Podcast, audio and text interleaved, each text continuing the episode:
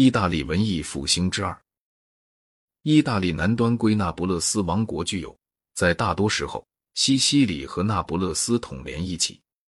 那不勒斯和西西里原先是弗里德里希二世皇帝的特别私人王国，他创建了一种回教国式的君主专制，开明但是独裁，不给封建贵族容留半分权利。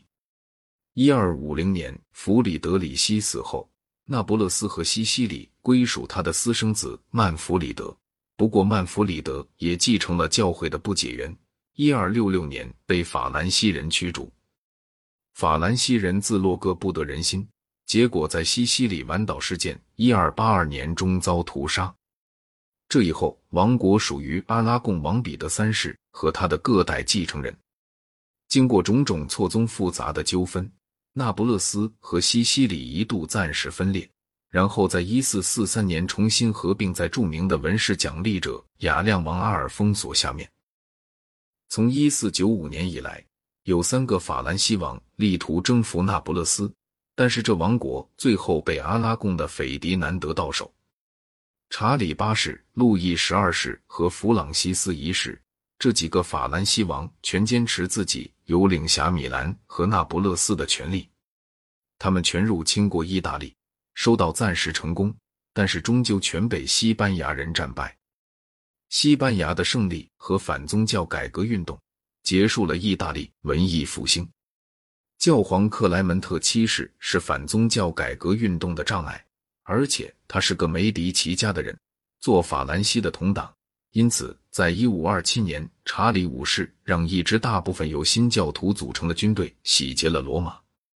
从此以后，教皇们转上虔诚的道路，而意大利文艺复兴运动就寿终正寝。在意大利耍的强权政治复杂的难以相信，小帮主大部分是自立起家的霸主，他们一时和大帮中这一个联盟，一时和那一个联盟。他们假若耍的不高明，就被齐根铲灭。战争连绵不断，但是在一四九四年法兰西人到来以前，打的仗都几乎不流血，兵是雇佣兵，恨不得把他们的职业危险缩到最小限度。这类纯属意大利的战争，对贸易没起很大妨害，也为阻碍意大利添增财富。治国策术层出不穷，英明的政治才略没有分毫。当法兰西人到来的时候，国家简直是毫无防护。法兰西军队在交战中真的杀人，吓坏了意大利人。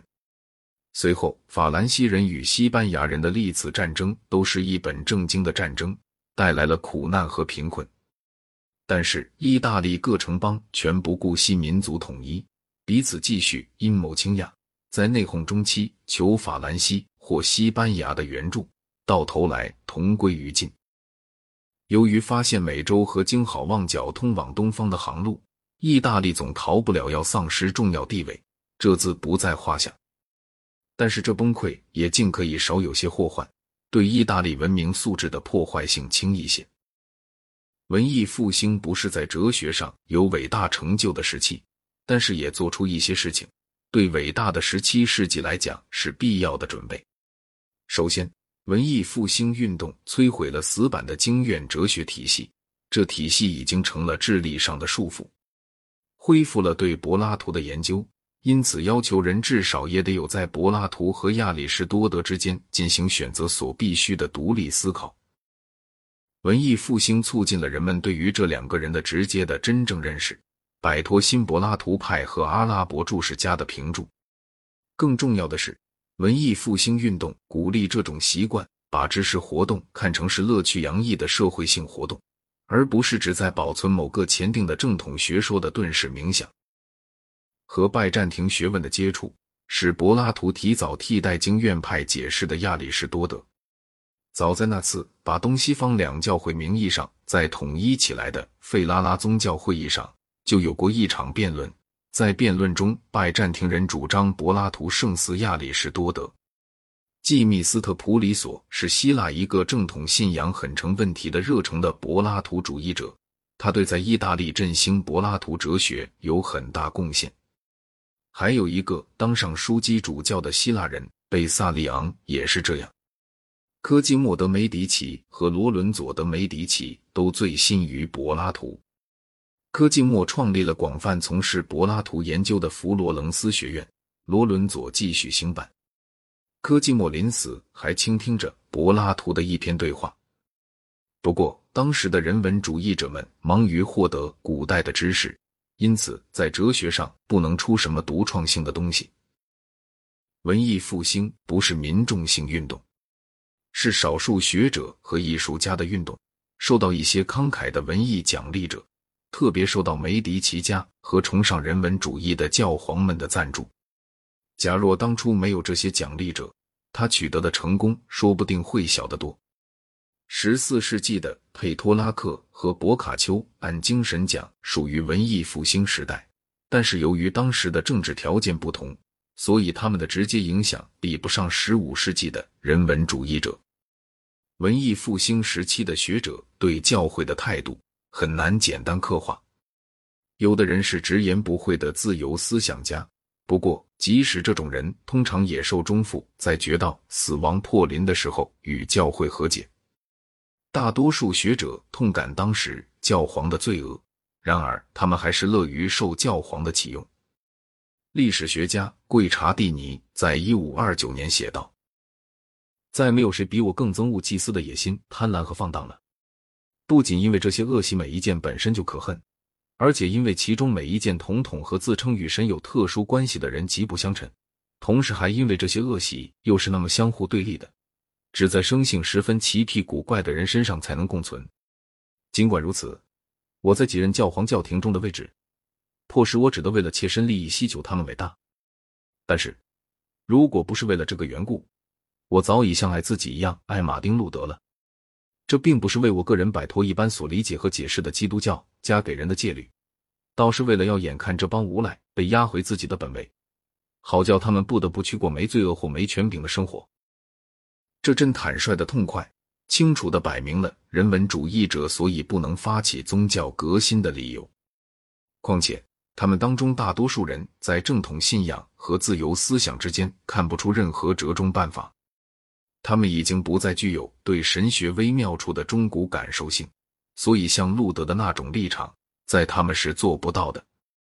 马祖求讲罢了修士、修女和修道僧的恶端，说对他们最好不过的惩罚，恐怕就是让神把炼狱取消，这一来，他们便不会再受到不施。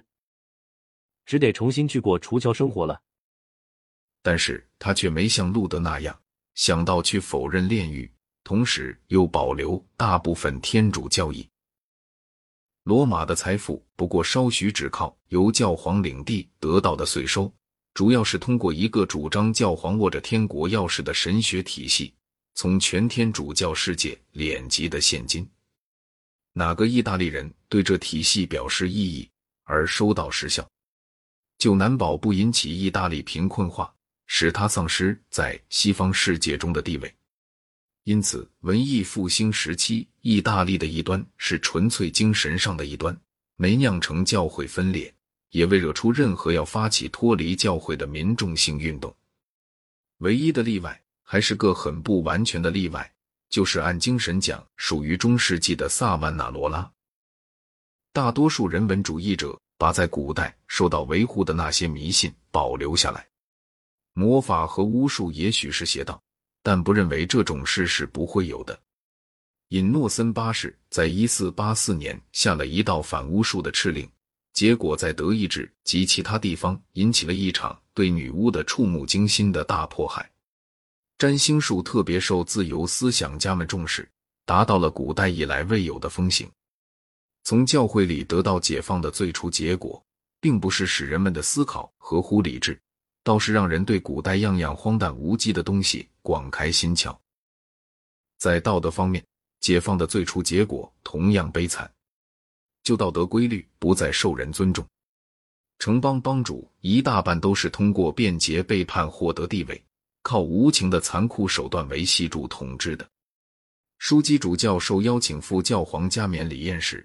他们唯恐放毒，自带酒和酒桶。除萨万纳罗拉以外，在这时期难得有一个意大利人为公众的利益冒任何牺牲。教皇腐化的祸患有目共睹，但是毫无对策。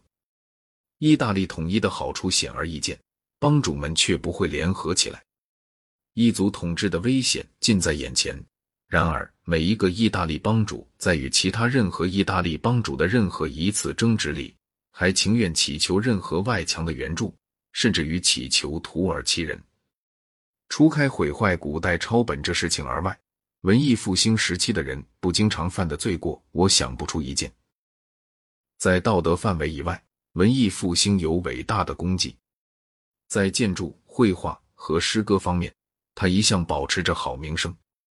文艺复兴运动出了雷奥纳多、米开朗基罗、马基雅弗利等非常伟大的人物。这个运动把有教养的人从偏狭的中古文化里解放出来。他即使仍旧是古代崇拜的奴隶，也总让学者们知道，几乎在一切问题上，有声誉的权威们曾经主张过种种不同的意见。文艺复兴通过复活希腊时代的知识，创造出一种精神气氛，在这种气氛里，再度有可能媲美希腊人的成就，而且个人天才也能够在自从亚历山大时代以来就绝迹了的自由状况下蓬勃生长。